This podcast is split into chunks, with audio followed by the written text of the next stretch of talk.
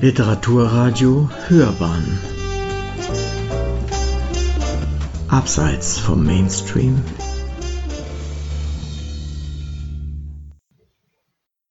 Waldemar Popow hat eine Erleuchtung von Ariana Molchan. Waldemar Popow hat ein Kabelnetz aus Verlängerungstrommeln und Zeitschaltuhren in seinem Garten ausgelegt. Es hielt ein kleines Ökosystem am Leben. Fünf Rentiere mit blinkenden Nasen, einen Schwarm neongrüner Glühwürmchen in der Hecke und eine Ameisenstraße, die sich um das Küchenfenster, die Regenrinne und die Terrassentür zog und Licht pulsierte, als wäre sie auf Speed. Waldemar steckte das sechste Rentier in das Gespann und schloss es an. Nun war sie vollendet, seine Märchenlandschaft des Schreckens. An dem Maschendrahtzaun seines kleinen Vorgartens wandten sich rote Neonseile und gelbe Feenlichter. Obendrauf klemmte ein Reigen aus manisch grinsenden Schneemännern, die sich gegenseitig Oho, oho, so weihnachtlich Tannenzweige nachahmenden dürren Ärmchen aus Draht und tarngrüner Flauschfolie reichten. In den Styroporkugelgesichtern schwarze Knopfaugen, schwarze Zähne. Waldemar mochte die Schneemänner. So von unten angestrahlt, saugte ihre filzbeklebte Oberfläche alle Farben auf wie Schnee, der auch alles in sich aufnahm. Das Gelbe von Hunden, das Braune vom Dreck, das Rote von einer frechen Frisse. Hunde mochten Waldemar nicht. Deshalb war Murka kein Hund, sondern eine Katze. Sie machte den Schnee nie gelb, nicht in Waldemars Vorgarten zumindest. Sie hinterließ nur kleine, süße Pfotenabdrücke entlang des Zauns, bis zum Loch in der Bambussichtschutzmatte. Was sie beim Nachbarn machte, wusste Waldemar nicht. Vermutlich den Schneegelb. Aber gerade lag kein Schnee. Stattdessen steckten die sechs Rentiere mit den Hufen im froststarren Rasen und mit dem Geweih in den Sternen. Sie zogen keinen Schlitten und auch keinen dicken Mann. Dieser war Waldemar zu amerikanisch und deshalb nicht richtig.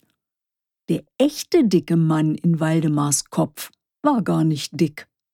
Der echte dicke Mann in Waldemars Kopf war gar nicht dick, trug blau und weiß und kam an Silvester zusammen mit seiner hübschen, blonden Enkelin im schneekalten Glitzer. Die Rentiere aber waren in Ordnung. Die hatten etwas Winterliches an sich. Während Waldemar so dastand, trat Murka lautlos an seine Seite. Sie hatte nichts übrig für seine Winterlandschaft, dafür umso mehr für seine Beine, um die sie gerne strich oder denen sie einfach nur im Weg saß. Waldemar bückte sich und kraulte Murka hinter dem Ohr. Dann warf er nochmal einen bewundernden Blick auf das Werk seiner Hände. Der Garten schillerte wie eine Landebahn für Engel. Wo Licht ist, ist auch Schatten, sagte man. Waldemar sagte sich, wo mehr Licht ist, ist irgendwann auch kein Schatten mehr. Grundsätzlich hatte Waldemar aber nichts gegen Schatten. Er fand nur das Licht schöner. Murka krächzte ein Mäh zu ihm hoch. Er nickte ihr zu, klopfte seine Pantoffeln an der Rauhaarfußmatte ab und ging in die Küche. Hinter ihm, im Nachbarhaus, ratterten die ersten Rollladen herunter. Es störte Waldemar nicht, dass der Schlaf seiner Nachbarn unter seiner Erleuchtung litt. Sie würden sich eh nie beschweren. Dafür war er ein zu großer Mann und sah zu angsteinflößend aus. Es störte ihn auch nicht, dass er angsteinflößend aussah. Seine Lichtrentiere hatten keine Angst vor ihm. die gepfählten Schneemänner in ihrem blutigen Reigen ja auch nicht. In der Küche schnitt Waldemar für Murka zwei Scheiben Salami ab. Für sich nahm er den Rest der Stange und eine Scheibe Brot. Mehr gab der Kühlschrank auch nicht her, außer einer Plastiktüte mit drei Mandarinchen drin. Aber die waren für später. Für das echte Weihnachten, also Silvester. Waldemar setzte sich an seinen Tisch für zwei.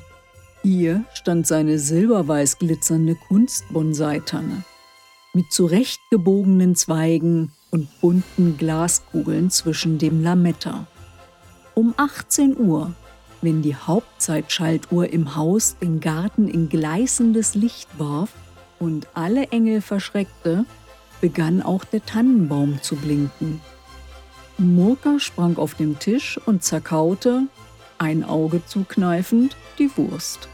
Während Waldemar von der Salami abbiss und nachdenklich hinausschaute in seinen vom Licht zuckenden und sich windenden Garten.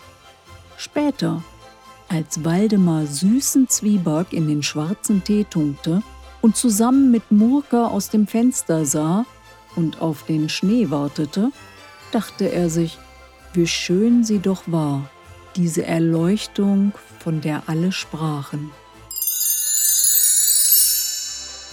Sie hörten, Waldemar Popov hat eine Erleuchtung von Ariana Molchan, gelesen von Heike Stepprath.